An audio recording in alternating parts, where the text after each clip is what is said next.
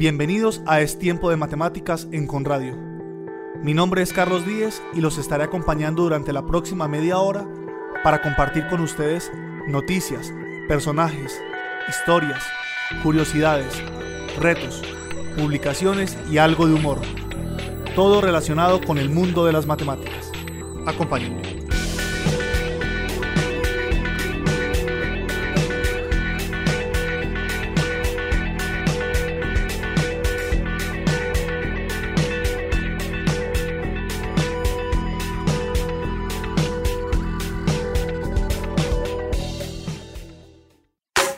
En Es tiempo de matemáticas, actualidad matemática.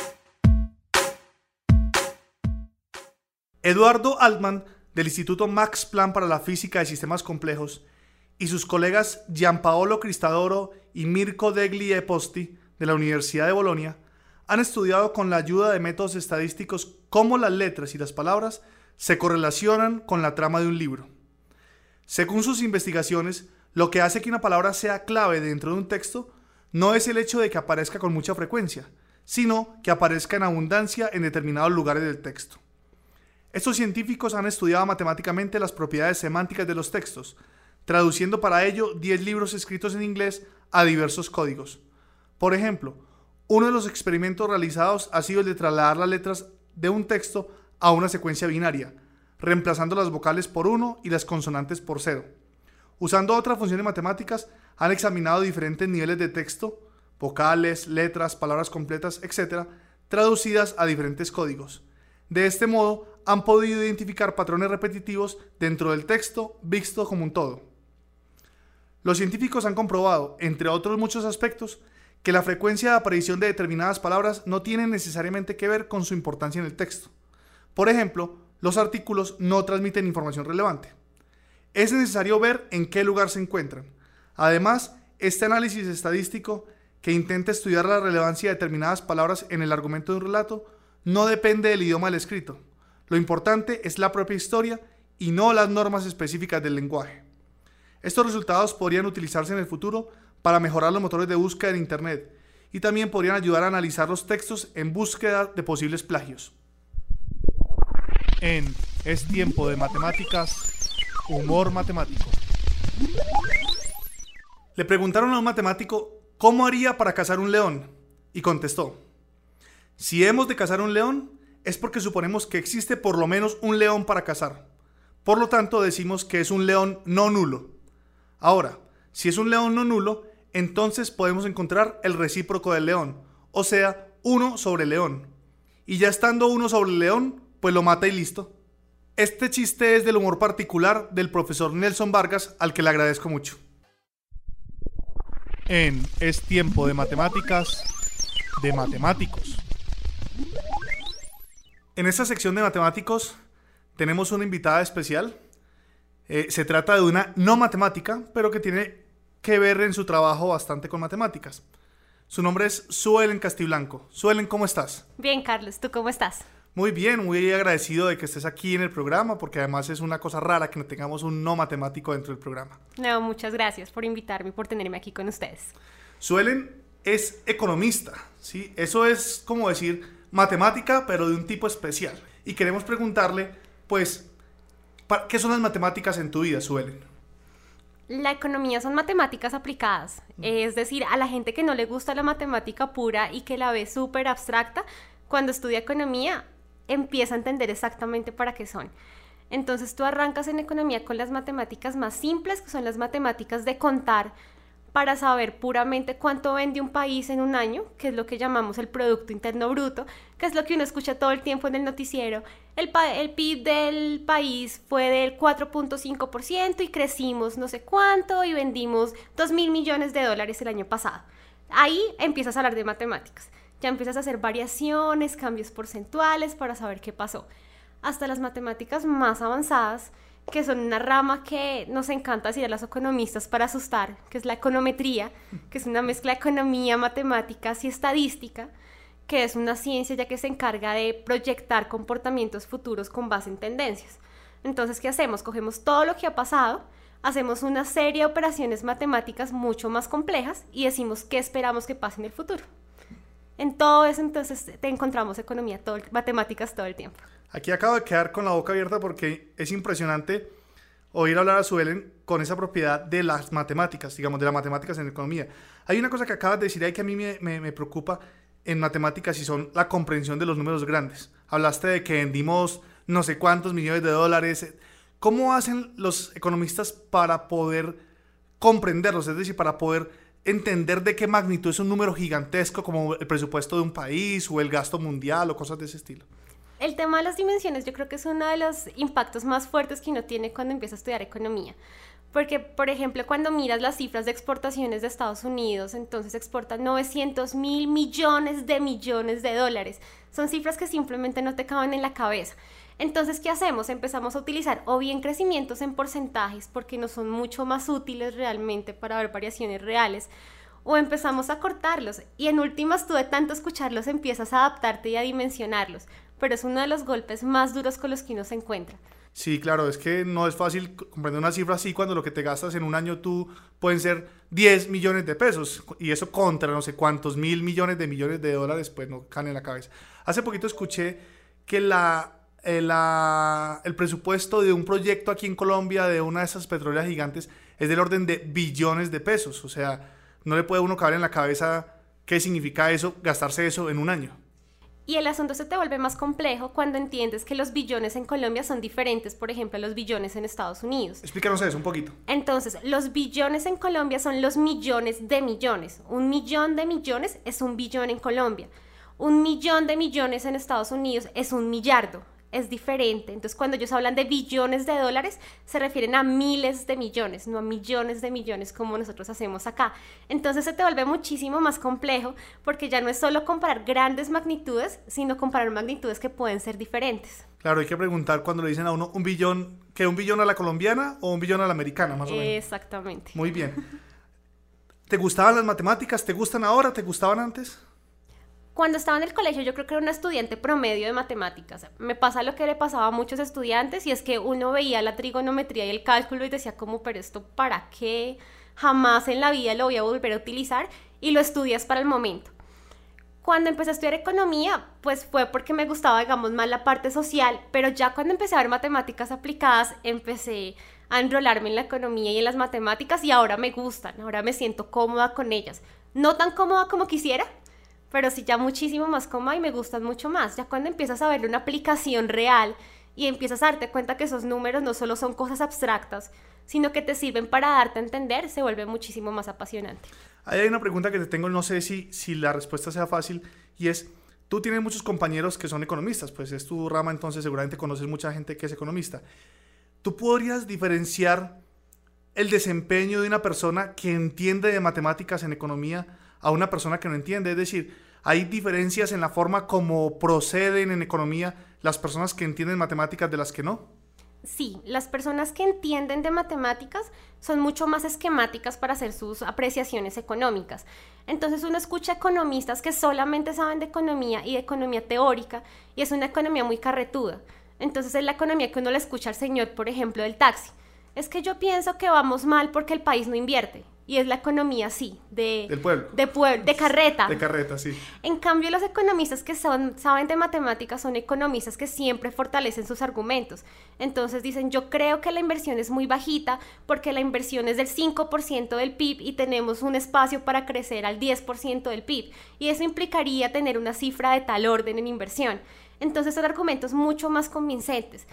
Adicional a eso, la matemática le da una estructura de pensamiento muy clara. Te permite ser más organizado con tus argumentos, con las estructuras de desarrollo, cosa que no da simplemente la teoría. Bien, eso, eso es un argumento muy claro de por qué este espacio se llama Es tiempo de matemáticas. Matemáticas no es solamente es para los matemáticos, sino que como suelen dice, da estructura de pensamiento y si uno es economista, pues más vale que sepa algo de matemáticas o si no se vuelve muy carretudo. No son palabras mías, que conste. Muy bien. Mm, cuéntame un concepto de economía que tú me podrías poner ejemplo en que se use mucha matemática dentro de ese concepto de economía.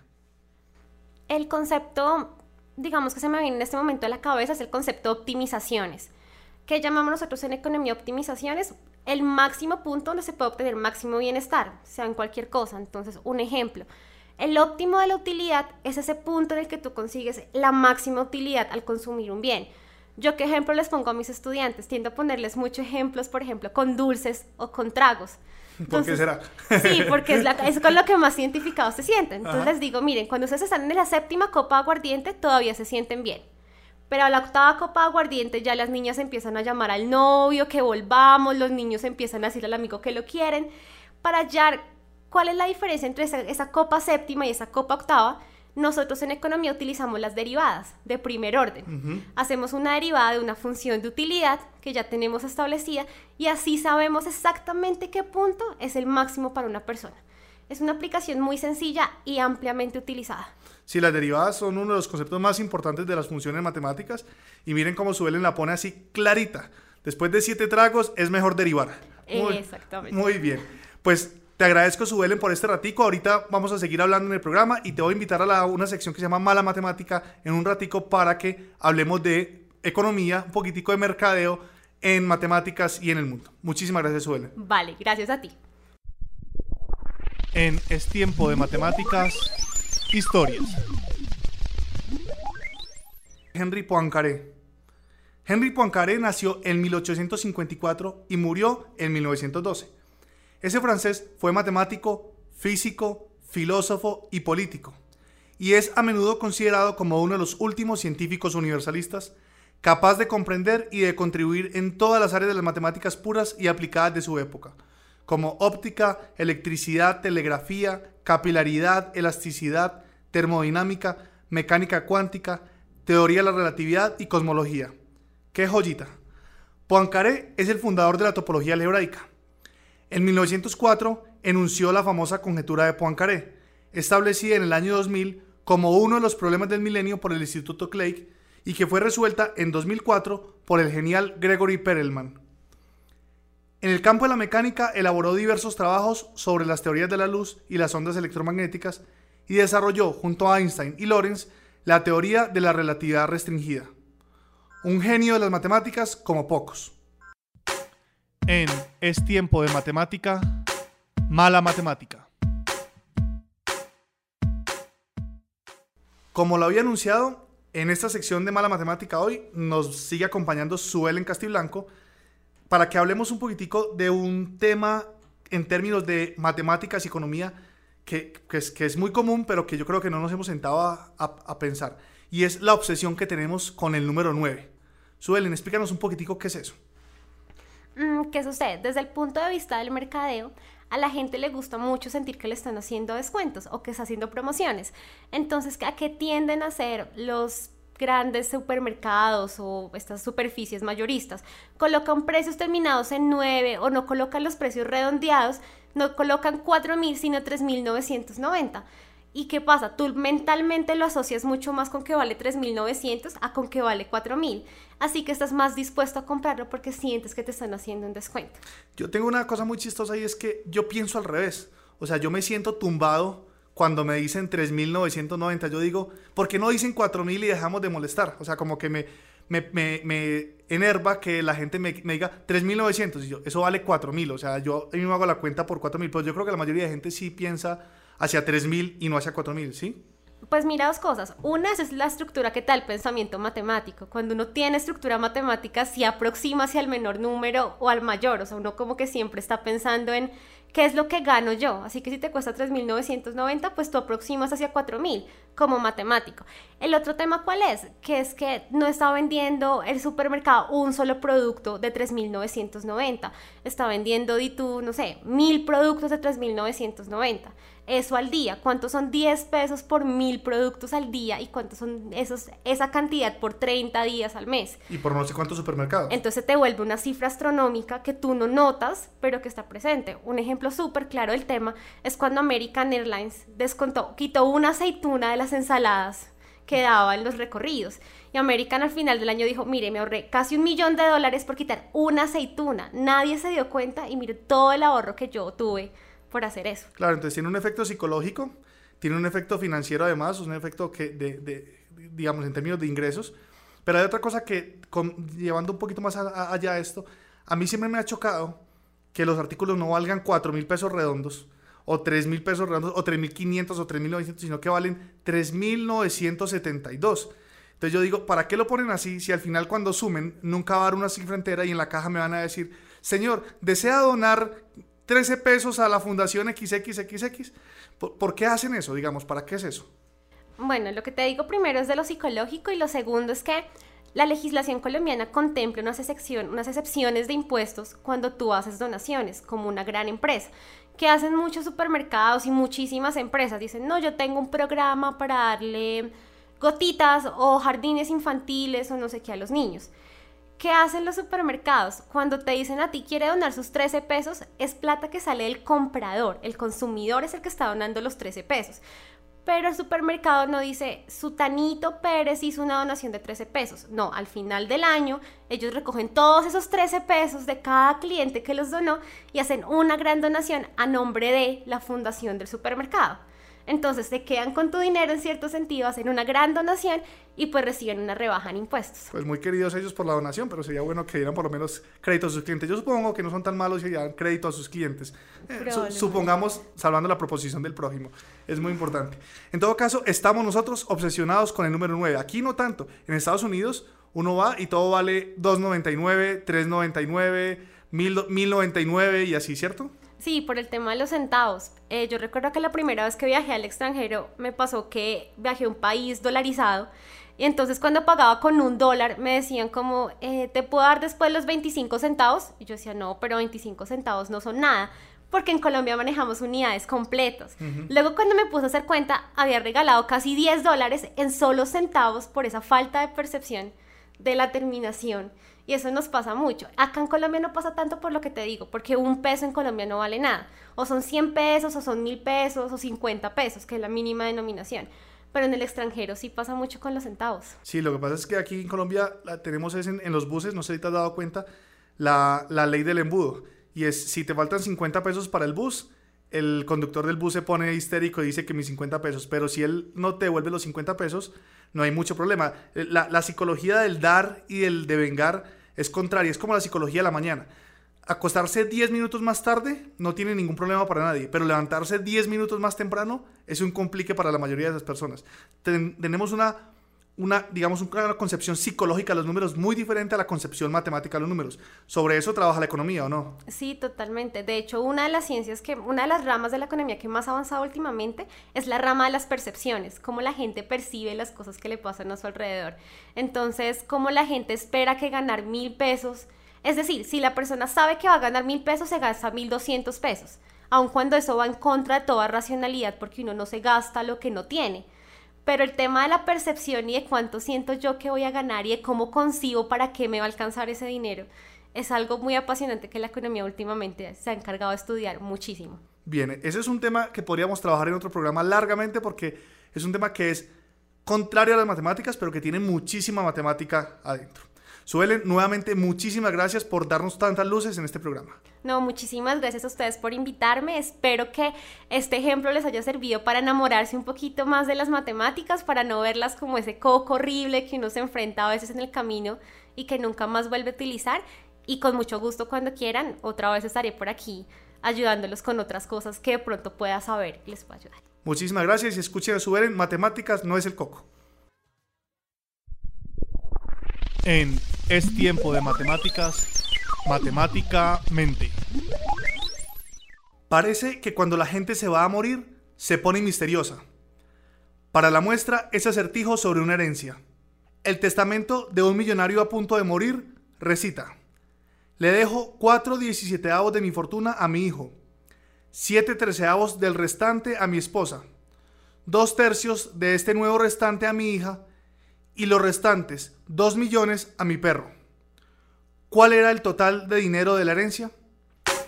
En Es tiempo de matemáticas, matemática curiosa. Cuenta la leyenda que en el antiguo templo de Urama, en Benares, se encontraba una cúpula que señalaba el centro del mundo. Bajo la cúpula se encontraba una bandeja sobre la cual existían tres agujas de diamante. Allí colocó Brahma 64 discos de oro en una de las agujas, siendo ordenados por tamaño, el mayor en la base y el menor arriba. Incansablemente, día tras día, los sacerdotes del templo mueven los discos haciéndoles pasar de una aguja a otra, de acuerdo con las leyes fijas e inmutables que dictó Brahma.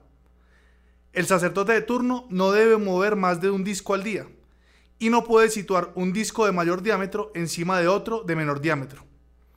El día en que los 64 discos hayan sido trasladados desde la aguja en que Brahma los puso a una cualquiera de las otras dos agujas, ese día la torre y el templo y el mundo entero desaparecerán. Esta bonita leyenda resultó ser un gancho publicitario para el matemático francés Edouard Lucas, que divulgó el juego con el nombre de las Torres de Hanoi en 1883. En aquella época era muy común encontrar matemáticos ganándose la vida en forma itinerante con juegos de su invención, y el juego resultó tan atractivo que ha perdurado hasta nuestros días. Además, el juego invita a realizarse la pregunta, ¿y si la leyenda fuese cierta, cuándo sería el fin del mundo? Pues veamos.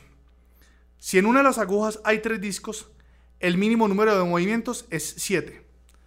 Si aumentamos a 4 discos, los movimientos necesarios serán 15, que surgen de realizar 7 movimientos para trasladar los tres primeros discos a una aguja continua, otro movimiento para trasladar el disco grande a la aguja del extremo y otros 7 movimientos para volver a trasladar los tres discos. En total, 2 por 7 más 1, 15.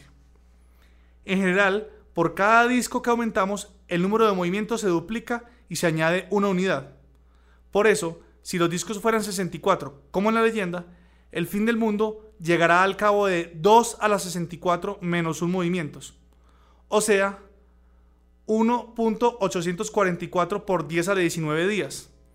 Para hacernos una idea de las dimensiones de este número, si permitiéramos a los monjes ir algo más deprisa que haciendo un movimiento diario, por ejemplo, haciendo un movimiento cada segundo, los 64 discos estarían en la tercera varilla en unos 585 mil millones de años.